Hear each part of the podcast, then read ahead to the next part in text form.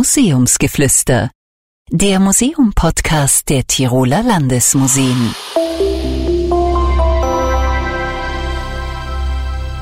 Herzlich willkommen zur mittlerweile siebten Folge dieses Podcasts. Die vergangenen Folgen haben ja sehr, sehr viele Reaktionen hervorgerufen. Das freut mich sehr. Und äh, selbstverständlich können Sie uns Mails senden. Sie können uns Fragen senden, Kritik und Anregungen. Schreiben Sie hierzu einfach eine Mail an podcast.tiroler-landesmuseen.at. Heute haben wir ein ganz spezielles Thema für Sie und zwar die Grafik. Bei mir zu Gast ist Ralf Bormann. Er ist Kunsthistoriker und Leiter der grafischen Sammlung der Tiroler Landesmuseen. Wir werden heute sprechen über Grafik an sich, über diese Gattung der Kunst, was sie so besonders macht und wir werden uns zwei Vertreter anschauen, einerseits Rembrandt, andererseits Piazzetta. Ich bin Michael Zechmann-Kreis und Leiter der Kommunikationsabteilung der Tiroler Landesmuseen und darf in diesem Podcast Museumsmenschen zu ihren Aufgaben und Themen befragen. Ralf, ich habe meine Karriere unter anderem als Grafikdesigner begonnen, aber mit der kunsthistorischen Gattung der Grafik hat das wenig zu tun, oder? Da ich meine Karriere ja nicht als Grafikdesigner begonnen habe, weiß ich nicht so viel darüber, was Grafikdesigner machen. Ich habe da natürlich irgendeine laienhafte Vorstellung. Ich glaube, dass man als Grafikdesigner ja nicht unbedingt künstlerisch tätig ist. Also man kann vermutlich auch künstlerisch tätig sein. Man kann womöglich Künstler und Grafikdesigner sein, aber unabhängig voneinander. Ähm, ich glaube, in der Grafik, äh, wie man sie dann als Kunstgattung auffasst, würde man unterscheiden zwischen Gebrauchsgrafik, die also durch Grafikdesigner hergestellt wird und die schon seit jeher äh, im Grunde genommen hergestellt wird und dann eben äh, der Grafik als als Kunstwerk. Also man unterscheidet ähm, in, in der Kunstgeschichtsschreibung äh, eben zwischen dem Reproduktionsgrafiker, der einfach irgendwas nachsticht, eine Kopie oder irgendeine, eben das, was wir heute Gebrauchsgrafik nennen, eine Gebrauchsanleitung oder dergleichen. Und man spricht dann eben auch, äh, französisches Wort, Peintre Graveur, also von dem Maler, äh, Graveur, wenn man so will, also der einen als, als Künstler tätig ist und äh, grafisch aber arbeitet und nicht wie Peintre so nahelegt, malt, sondern eben zeichnet. Also ich glaube, die Unterscheidung gibt's immer noch zwischen dem Gebrauchsgrafiker und eben dem Grafikdesigner, sage ich mhm. jetzt einmal, der eben eigenständig Kreativarbeit leistet, ja, ja. Mhm. aber meistens im Auftrag von jemandem, also mhm. der natürlich schon äh, sozusagen äh, Kunstwerke schafft im Auftrag von jemandem so.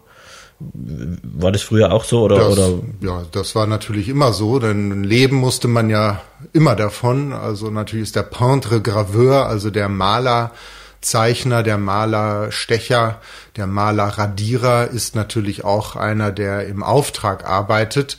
Ähm, sei es jetzt für einen ganz bestimmten äh, Auftraggeber, sei es auch für einen Markt, auf den er aber natürlich angewiesen ist, äh, um seine Sachen unterzubringen.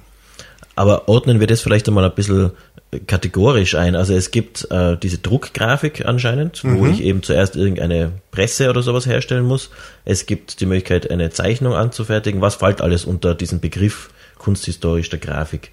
Also äh, was du selber sagst, äh, die Druckgrafik, äh, das ist also ein mehrstufiges Verfahren. Äh, äh, diesen Aufwand, der damit verbunden ist, nimmt man in Kauf. Warum? Weil man dadurch eine, wie du sagst, eine, eine Vorlage schafft, also eine Druckplatte, die man dann vielleicht nicht beliebig häufig, aber doch recht häufig reproduzieren kann, also drucken kann auf Papier und äh, dadurch natürlich das äh, gedruckte Werk sehr viel mehr Verbreitung findet oder das, sagen wir mal, das in dem Druck liegende Kunstwerk des Künstlers ja viel weiter Verbreitung findet als eine Zeichnung die ja einmalig ist. Äh, eine Zeichnung, das muss man ja auch dazu sagen, ist ja, ähm, wenn wir jetzt uns in die, in die frühe Neuzeit begeben, eher auch etwas, was ein unselbstständiger Teil eines Werkprozesses ist. Also ich erhalte als Künstler den Auftrag, ein, ein Gemälde auszuführen und muss natürlich zunächst mal bestimmte künstlerische Probleme, die das Gemälde an mich stellt, lösen. Und das mache ich natürlich nicht auf der Leinwand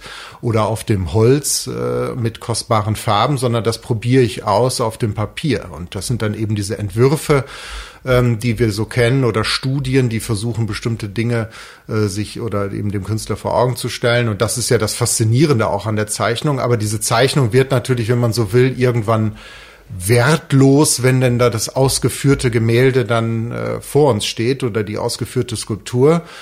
Ähm, es hat allerdings auch sehr früh begonnen, dass man den Kunstwert dann solcher Zeichnungen äh, auch erkannt hat und auch angefangen hat zu sammeln. Also auch schon im, im 15. oder sagen wir mal dann insbesondere im 16., im italienischen 16. Jahrhundert wurde dann richtig massiv auch von Zeichnungen äh, gesammelt als Kunstwerke. Aber das sind jetzt Zeichnungen, die als Vorstufe eines Gemäldes angefertigt werden. Es gibt aber wahrscheinlich auch Zeichnungen oder ganz sicher sogar Zeichnungen, die ich aufgrund der Zeichnung mache, die einfach, wo ich sage, das ist das Kunstwerk, die Zeichnung an sich. Das stimmt, das gibt es auch. Ähm, also in dem Moment, in dem also diese ganzen Entwürfe und dergleichen ähm, äh, aus dieser Rolle des rein vorbereitenden äh, erwachsen sind und dann eigenständige als eigenständige Kunstwerke betrachtet und gesammelt wurden, hat natürlich der Markt oder sagen wir mal die, die haben die Künstler darauf reagiert auf dieses Marktbedürfnis und haben dann Zeichnungen angefertigt, die sozusagen äh, autonom sind, autonome Kunstwerke, die gar keinen über sich hinausreichenden Zweck verfolgt haben, außer den, wie eine Zeichnung auszusehen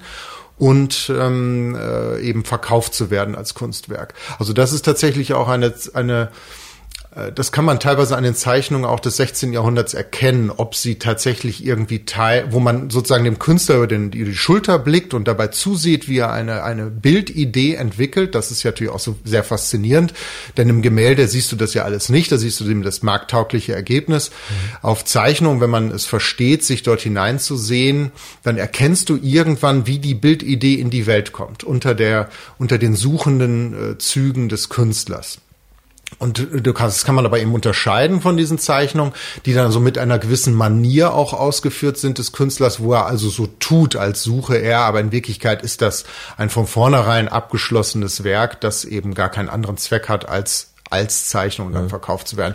Und heute ist es natürlich total üblich in der zeitgenössischen Kunst, aber das ist ja auch etwas, das beginnt schon sehr stark auch im 19. Jahrhundert, dass Zeichnungen wirklich als äh, einfach als Werke für sich genommen äh, sind und gar nicht dazu dienen, andere Werke vorzubereiten.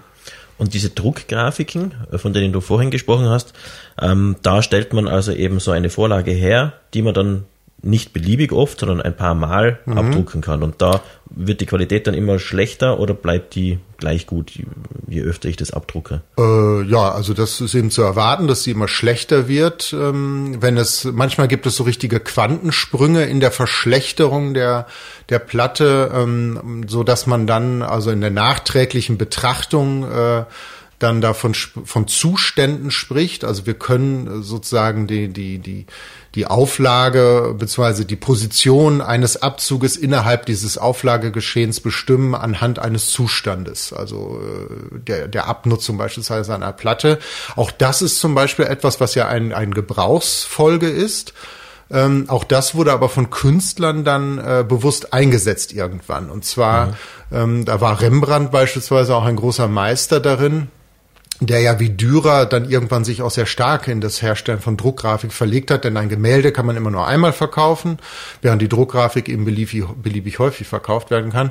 Und Rembrandt war so ein Meister darin, künstlich solche Zustände zu erzeugen, indem er immer wieder Änderungen an der Platte vorgenommen hat. Also er hat mhm. sozusagen nicht darauf auf den Zahn der Zeit oder der, des Gebrauchs ähm, ähm, geachtet oder, oder ähm, sozusagen diese Platte sich selbst dann überlassen im Gebrauch, sondern er hat tatsächlich dann nach ein paar Abzügen dann wieder eine Veränderung an der Platte vorgenommen äh, und auf diese Weise ähm, die frühen Auflagen, die natürlich dann durch die nachträglichen äh, Veränderungen an der Platte dann unwiederbringlich sind, hat er dadurch künstlich verknappt und außerordentlich teuer gemacht. Wir haben das in der letzten Folge mit deinem Kollegen, dem Peter Scholz, schon besprochen, wie erfolgreich der Defrecker war als Künstler oder was das für ein guter Geschäftsmann war. Mhm. Da war er nicht der Einzige. Also das ist schon die, die Künstler, wenn ich jetzt bei Rembrandt höre, die haben mhm. schon auch immer gewusst, wie man gut Geld verdienen kann. Oder viele davon zumindest. Ja, also diese romantische Vorstellung, dass also das Kunstwollen äh, aus den Leuten strömt, also das, das gibt es natürlich, Gott sei Dank. Also das ist ja eben äh, das sozusagen die Qualität der Kunst. Aber am Ende des Tages äh, müssen die allermeisten Menschen Geld verdienen. Und äh, meine, das ist vielleicht ein vergleichbarer, vergleichsweise angenehmer Beruf, äh, als Künstler zu arbeiten, im Unterschied zu vielen anderen Dingen. Aber natürlich, also das wäre grenzenlos naiv zu glauben, dass das jetzt irgendwie äh, reine äh, Freizeitaktivitäten ja. sind. Das heißt, der Grafikdesigner von heute ist gar nicht so weit weg von Rembrandt und Defricker und Konsorten. Ja, die Notwendigkeit, Geld zu verdienen, vereint uns alle. Übrigens auch den Kunsthistoriker. Okay, das heißt, wir haben jetzt die Druckgrafiken, wir haben die Zeichnungen, gibt es da noch mehr? Also ich denke, das wird wahrscheinlich sehr viel sein, was irgendwie mit Papier zu tun hat, was mhm. in diesen Bereich der Grafik fällt, fallen da Fotografien zum Beispiel auch drunter oder also, das dann nicht? Wir bewahren hier äh, auch in der grafischen Sammlung ja Fotografien. Das hat aber eigentlich eher einen konservatorischen Grund, weil sie eben, wie du selber sagst, auf Papier sind und äh, deshalb ähm, eben idealerweise unter klimatischen und auch Lichtbedingungen bei uns bewahrt werden, die eben für Papierarbeiten gut sind. Aber ich würde jetzt Fotografie nicht unter Grafik fassen. Ähm, ähm es ist natürlich Fotografie, also die, das, die Lichtzeichnung, das ist das ja übersetzt. Aber ähm, das wäre eher unüblich. Also man spricht von Grafik und Fotografie. Das heißt in deiner Profession, es geht um Druckgrafik und um Zeichnungen. Das sind die zwei Kategorien, die eigentlich interessant sind oder die es eigentlich gibt in der, in der Grafik. Also, äh, die, die, die, also die Fotografie gehört ja auch dazu. Ich würde sie jetzt nur nicht unter Grafik fassen, aber sie gehört, ist eben Bestandteil der grafischen Sammlung, also auch nicht nur bei uns hier in Innsbruck, sondern das ist eigentlich generell so, dass eben aus konservatorischen Gründen die Sachen zusammen bewahrt werden. Aber das bedeutet natürlich auch, dass mein wissenschaftliches Interesse diesen Dingen gleichermaßen gilt. Also das ist einfach dann die Zuständigkeit. Und jetzt gerade im Moment, zufälligerweise, gibt es im Ferdinandeum eine Ausstellung oder zwei Ausstellungen, wo einerseits Druckgrafiken gezeigt werden mhm. von Rembrandt mhm. und auf der anderen Seite aber Zeichnungen von Piazzetta. Das heißt, ja. wenn man sich den Unterschied anschauen will, könnte man relativ kurz ins Ferdinandeum kommen. Äh, es dauert nämlich nur knappe drei Monate. Mhm. Warum dauert es immer nur drei Monate, dass man sich diese Ausstellungen anschauen kann? Ähm, also das hat einen pragmatischen Grund und es hat einen, äh, einen, einen äh, sagen Ausstellungsgrund. Der pragmatische Grund liegt darin, dass Arbeiten auf Papier außerordentlich klima- und lichtempfindlich sind. Äh, also Papier erleidet unwiederbringliche Schäden, wenn es dem Licht ausgesetzt ist. Deshalb ist es auch immer so äh, dunkel in grafischen Kabinetten, weil äh, auch für die Zeit, die wir dann die Werke zeigen, was eben so dreieinhalb bis vier Monate sind, wir auch nur sie sehr ähm, wenig Licht aussetzen. Das sorgt aber auch für eine schöne Atmosphäre, eine schöne Stimmung in den Räumen. Ähm, das wiederum unterstützt dann auch die, die Betrachtung dieser Objekte, denn wie ich ja schon sagte, wir schauen ja in Zeichnung gerade, also weniger in der Druckgrafik, da sprechen wir gleich drüber, aber in der Zeichnung schauen wir dem Künstler häufig über die Schulter beim äh, äh Nachvollzug seiner Ideen. Und das ist natürlich äh, unter Umständen etwas schwierig zu lesen. Und dann ist, äh, ist es häufig hilfreich, wenn der Betrachter dieser Zeichnung in einer Umgebung sich aufhält, wo alle anderen äh, Eindrücke, die er gewinnen kann, etwas ausgeblendet werden. Und das machen wir dann durch so eine gewisse Weise, durch eine Lichtregie und durch eine Farbregie und eine Hängeregie, die wir dort haben. Und ähm, ja, ja, und deshalb sind es eben nur drei Monate. Das ist der pragmatische Grund. Der äh, andere Grund ist natürlich, dass wir ähm, sehr viele Werke in der grafischen Sammlung bewahren, über 30.000 Objekte. Und die wollen wir natürlich so nach und nach gerne zeigen. Und mhm. äh, dann ist es natürlich auch sinnvoll, das alle drei, vier Monate auszutauschen. Dann, dann schaffen wir es eben statt in einem Raum oder in einer Raumfolge dann 20, 30 Objekte zu schaffen. Wenn wir das multiplizieren mit der Anzahl der Ausstellungen, die wir im Jahr machen, dann multiplizieren wir eben auch die Anzahl der Werke, die zu sehen sind. Wenn wir da vielleicht nochmal einen Schritt zurückgehen, also äh, ich glaube, das kann sich jeder vorstellen, wenn man, ähm, oder das kann jeder probieren, indem man zum Beispiel eine Zeitung nimmt und die einfach ins Sonnenlicht legt und mal zwei, drei Monate liegen lässt mhm. und dann aufblättert und schaut, wie die Blätter, die kein Licht bekommen haben, im Vergleich ausschauen zum Titelblatt zum Beispiel. Richtig. Das ist ja massiv gelb dann wahrscheinlich geworden. Ja. Ähm, und wenn man sich dann vorstellt, dass solche Zeichnungen einige hundert Jahre alt sind und die würden immer Licht ausgesetzt sein, dann kann man sich vorstellen, dass die dann einfach ähm, zerstört sind eigentlich oder nicht mehr sichtbar eigentlich sind, was da drauf ist. Ja, also ähm, die Schäden, die Lichtschäden sind immer ganz unterschiedlich. Das hat natürlich viel auch mit dem Material zu tun. Das ist natürlich früher äh, nicht das Papier gewesen, das wir heute benutzen. Das waren ja sozusagen Büttenpapier. Das war Papier, das aus Lumpen hergestellt wurde. Ähm, mhm. Also das sind ja Textilfasern. Ähm, die sind natürlich etwas lichtbeständiger als jetzt äh, im schlimmsten Falle das, das Holzschliffpapier des 19. Jahrhunderts. Ähm, das ist ja praktisch gar nicht mehr ausstellbar, weil es auch sehr säurehaltig ist. Also da kommen ganz viele Dinge zusammen. Mhm. Aber äh, dieser Vergleich mit der Zeitung ist eben sehr gut, äh, insbesondere wenn es uns dann vor Augen stellt, wie drastisch und äh, diese Schäden sind. Die beeinträchtigen ja auch dann tatsächlich den Kunstgenuss, wenn man die ganze Zeit abgelenkt wird von diesen äh, Schäden des Papiers und der Fragilität. Ähm, es ist ja interessant so, du hattest ja gerade die Piazzetta-Ausstellung mit den Zeichnungen angeführt. Es ist tatsächlich dort so, dass all die Kreidezeichnungen, die wir dort sehen, auf ursprünglich blauen Papier gezeichnet waren, das aber jetzt uns grau entgegentritt. Das liegt daran, dass Piazettas Zeichnung, obwohl sie Teil eines Werkprozesses waren. Sie führen also oder sind Vorbereitung für Gemälde, die wir heute auch identifizieren können in den Sammlungen der Welt. Äh, und irgendwann äh, sind diese Zeichnungen dann aber zu autonomen Zeichnungen geworden, dadurch, dass Piazzetta gesagt hat, ich werfe die jetzt nicht einfach weg, sondern ich verkaufe jetzt diese Zeichnungen. Die haben jetzt nicht mehr den Zweck, ähm, eine, ein Gemälde vorzubereiten, aber ich, sie sind jetzt meinetwegen ein Porträt oder eine Ausdrucksstudie. Und die sind dann auch ausgestellt worden und unterdessen sind sie vergraut. Wir haben aber auch Zeichnungen, mhm. die nicht ausgestellt wurden, aus Gründen, die wir nicht kennen. Und da sehen wir die Zeichnung immer noch auf dem blauen Papier.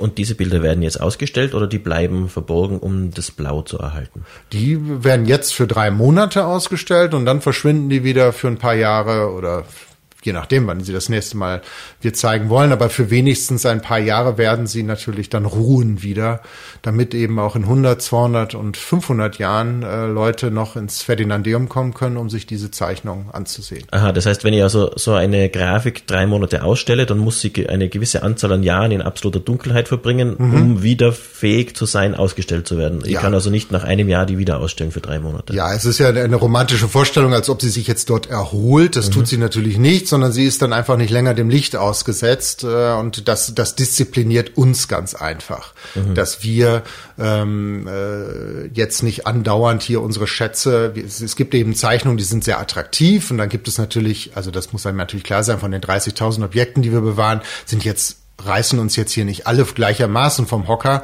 Das heißt, ähm, es bestünde natürlich so eine gewisse Neigung, immer wieder mal dieselben zu zeigen. Das wären dann denn die kostbarsten oder attraktivsten und die würden wir dann aber auch am meisten leiden lassen. Und um uns da zu disziplinieren, gibt es immer diese Pausen äh, der Grafik und äh, deshalb. Okay. Und ein, ein letztes Mal zu diesem blauen Papier. Mhm. Warum war das blaues Papier? Ähm, das ist eine gute Frage. Das haben wir auch manchmal gefragt äh, bei der Betrachtung. Also das hat allemal auf uns heute einen sehr angenehmen ästhetischen mhm. äh, Effekt.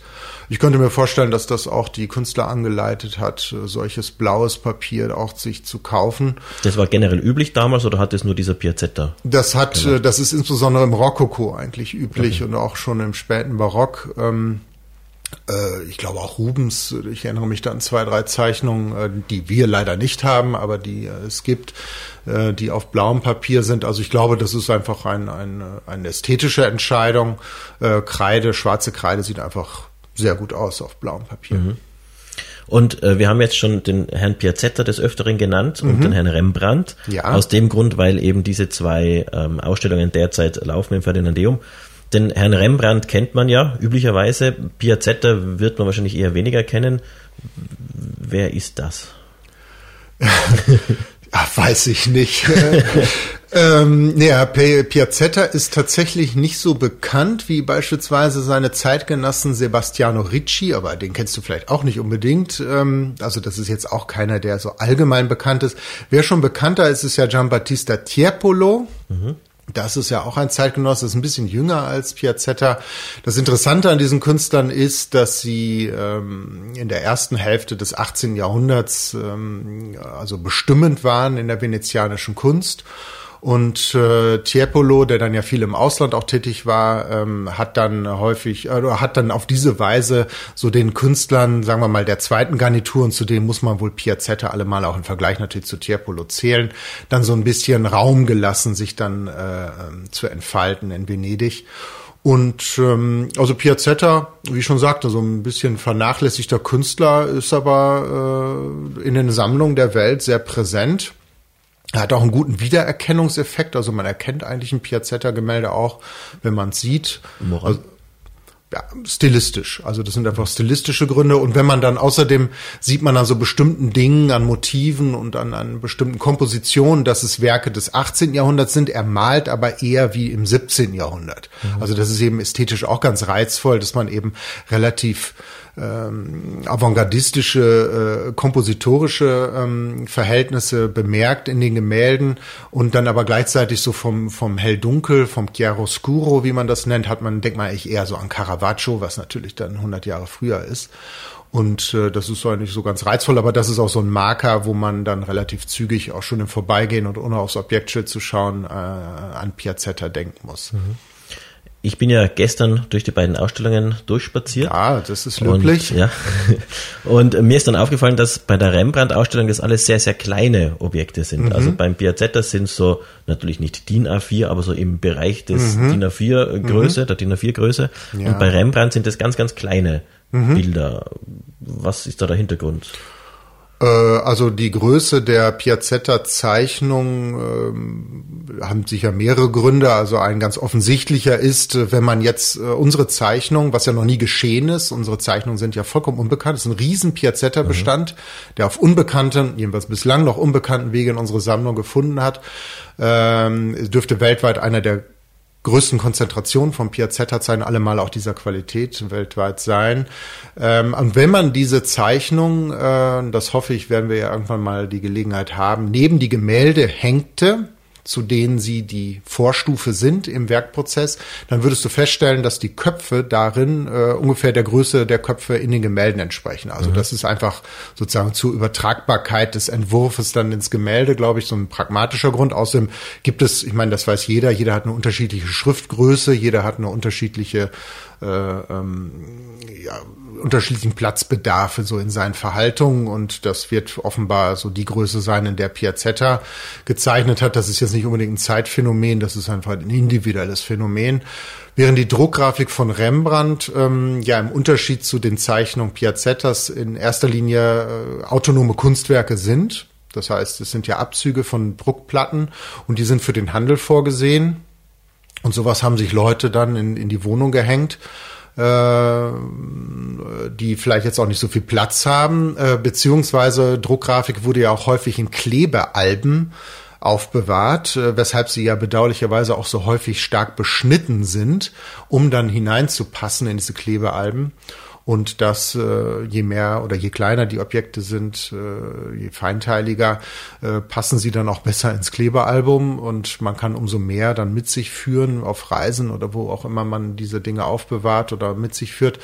Ähm, und natürlich sind sie dadurch sehr delikat. Also wenn man eben diese, diese Druckgrafik von Rembrandt sich anschaut äh, und diese Details dann äh, bewundert, ähm, ist das schon fantastisch. Also, äh, aber ich kann mir das jetzt nicht vorstellen wie ein Panini-Album der früheren Zeit.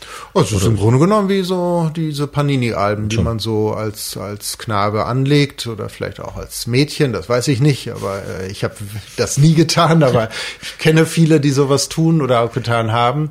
Und natürlich, es ist so eine Sammelleidenschaft natürlich. Also die, die Museen äh, sammeln auf Vollständigkeit. Äh, das haben, haben natürlich auch Privatsammler getan und ähm, ähm, das ist im Grunde genommen das, was man auch macht, wenn man heute zu irgendwelchen Fußballfesten oder, oder mhm. Wettbewerben dann eben da auch diese Fußballmannschaften zusammensammelt. Ja, das erklärt den Größenunterschied. Ja. Äh, danke vielmals. Ich habe es auch ganz interessant gefunden, eben diesen Unterschied zwischen Druckgrafik und Zeichnung zu sehen. Und äh, gerade beim, beim Piazzetta ist es ja so, dass man, dass man, wenn man sehr nahe dran geht, dann sieht man wirklich diese, diese diese einzelnen Striche oder man hat irgendwie das Gefühl, der hat vor zehn Minuten gerade diese Zeichnung mhm. hingemalt. Also die sind ja wirklich äh, für meine unprofessionelle Sicht sehr gut erhalten oder zumindest es wirkt so, als wäre es vor zehn Minuten irgendwie gezeichnet ja. worden. Ja, das ist natürlich toll bei diesen Kreidezeichnungen, äh, weil die einfach diese Materialität haben und die unsere Kreidezeichnungen sind eben dadurch, das ist natürlich toll, weil sie eben äh, gar nicht bekannt sind. Das heißt, die haben jetzt keine besonders bewegte Ausstellungsgeschichte oder sind wahrscheinlich auch nicht sehr viel bewegt worden. Also das ist teilweise taufrisch. Also gerade die Blätter, von denen ich sprach, die immer noch äh, das Blau zeigen des Papiers, das sind eben Arbeiten, die die, die äh, nicht äh, äh, sonderlich durch sonderlich viele Hände offenbar gegangen sind. Also es ist fantastisch. Also mhm. diese Bewegungsspuren, wenn man also eine Zeichnung so definieren möchte als eben ein, ein Bewegungsniederschlag der Hand, der Künstlerhand, ist da ganz unmittelbar. Also wir sind dem Künstler in einer Zeichnung so nah wie sonst nirgends. Ich hätte noch gern über zwei Dinge gesprochen. Das mhm. eine ist deine Begeisterung für diese Kunstform, nenne ich es jetzt einmal, also die, für die Grafik, ähm, woher die kommt und warum genau diese Art der, der, äh, des Studiums du dann gewählt hast sozusagen und die Stellung der Grafik innerhalb der Kunstgeschichte. Das ist mir jetzt auch aufgefallen, auch aufgrund deiner Erzählungen, wenn man jetzt sagt, okay, das sind Vorstudien zu großen Gemälden, ähm, wird dann diese Grafik irgendwie gering geschätzt in der Szene oder sagt man dann, ja, das sind ja nur irgendwelche Zeichnungen, die man für die großen Gemälde macht und die großen Gemälde sind dann Millionen wert und die Zeichnungen sind weniger wert? Oder sind diese Zeichnungen auch kunsthistorisch von so einer Bedeutung, dass sie eigentlich den gleichen Stellenwert haben wie, wie ein großes Gemälde? Also ähm, fange ich mal zunächst an, wie ich dazu gekommen bin. Also ich bin dazu gekommen wie die Jungfrau zum Kinde. Also das mein Kunstgeschichtestudium, äh, da, da habe ich mich überhaupt nicht mit Druckgrafik befasst. Ich habe das mhm. nochmal versucht, auch vor ein paar Jahren mir nochmal klar zu machen, indem ich mein Studienbuch mir nochmal zu Gemüte geführt habe, mhm. auf Hinweise, wann ich eigentlich das erste Mal mich mit Druckgrafik beschäftigt habe. Und das habe ich im Studium nicht getan. Mhm. Ich kann mich erinnern an, es gibt bestimmte äh, Werke, die wir heute fast täglich benutzen, um wenn wir uns mit Druckgrafik befassen. Und ich kann mich ja auch erinnern, wo die in der Bibliothek standen, wo ich studiert habe. Das war in Münster. Ähm, ich weiß ganz genau, wo die standen und ich habe mich immer gewundert, was das für seltsame Bücher sind. Ich fand die auch schön, so vom Buchrücken her. Ich habe da auch mal reingeschaut, habe das aber nicht verstanden. Und das ist tatsächlich etwas, was im Studium sehr zu kurz kommt. Und ähm, tatsächlich ist es auch so, dass wenn man dann eine Hausarbeit schreibt und dann zeigt einer eine Zeichnung, das war dann immer der Nerd, also der dann eben äh, ja sich auch irgendwie eine Zeichnung angesehen hat und sagt, oh, da hatte ursprünglich der Abraham bei der Opferung Isaaks den linken Arm oben und nicht den rechten und das kann man an der Zeichnung sehen. Das war aber dann schon immer so die Kür. Äh, ich bin eigentlich dann später, äh, als ich dann ein Praktikum machte und später mein Volontariat an einem Museum, äh, bin ich dazu gekommen, weil es eben kein anderer machen wollte. Also es war eine Lücke, die entstanden war und in die bin ich dann hinein und da habe ich dann tatsächlich erkannt, dass man sich damit wissenschaftlich beschäftigen kann. Ansonsten bin ich in einem Haus groß geworden, in dem eine Familie oder einige äh, Mitglieder meiner Familie auch künstlerisch tätig sind und auch gerade im Bereich der Zeichnung. Mein Großvater war ein begeisterter Sammler und äh, das insofern hat, habe ich, war es ein großer Genuss, sich wissenschaftlich Dingen anzunähern, die ich sozusagen von Kindsbeinen an eigentlich kenne aus meiner Umgebung. Was jetzt die unterschiedlichen Stellenwert betrifft, so ist deine Einschätzung völlig richtig. Es ist tatsächlich so, dass grafische Sammlung eben weil sie auch ähm, ihre Werke immer nur für eine kurze Zeit zeigen können, sind sie natürlich nicht so wohl gelitten wie die Gemäldesammlung, die ihre Gemälde immer zeigen, immer an derselben Stelle. Die Leute haben einen großen Wiedererkennungseffekt, wenn sie die Galerien betreten, sind immer wieder die Gemälde an derselben Stelle. Sie sind ja auch einfacher zu lesen, das hatte ich ja schon gesagt. Zeichnungen sind sehr anspruchsvoll. Und äh, das schlägt sich nicht zuletzt natürlich auch im Wert nieder. Du hast ja auch vom Wert gesprochen. Also klar, eine Michelangelo-Zeichnung ist extrem kostbar. Ähm, aber ähm, ein Michelangelo-Gemälde ist dann eben noch kostbarer. Mhm. Und ähm, das äh, ist ganz einfach so. Also es ist zum Beispiel auch so, dass wenn man als Museum sich um, um Sponsorengelder bemüht, ist es immer einfacher, Geld einzuwerben für beispielsweise den Erwerb eines Gemäldes. Warum? Das Gemälde ist eben immer zu sehen. Man schreibt immer den Namen des Sponsors darunter. Wenn ein Sponsor sich aber uns sich bereit erklärt, uns eine Zeichnung oder eine Druckgrafik zu, zu, äh, zuzuwenden, dann können wir die eben immer nur drei Monate zeigen. Das heißt, das Objektschild hängt dann auch immer nur drei Monate daneben und damit auch der Name des, des Spenders. Insofern äh, bin ich außerordentlich dankbar dafür, dass wir hier an den Tiroler Landesmuseen diesen Bereich der grafischen Sammlung als eigenständigen Bereich auch neu geschaffen haben und freue mich eben auch für das große Interesse, das dann äh, diesen Beständen hier entgegengebracht wird. Es ist natürlich auch aufregend, sich vorzustellen, dass diese Zeichnungen, diese Druckgrafiken hier seit äh, jetzt ja nahezu 200 Jahren, wir blicken ja auf eine 200-jährige Sammlungsgeschichte unseres Hauses zurück und das ähm, da hinein jetzt zu gehen und das heben zu können, diesen ungeheuren Kunstschatz, das ist eben das, wovon man als Kunsthistoriker träumt. Und da sind wir eigentlich auch schon wieder am Ende und gleichzeitig am Anfang. Also die noch einmal zu dieser Grafik-Design-Geschichte.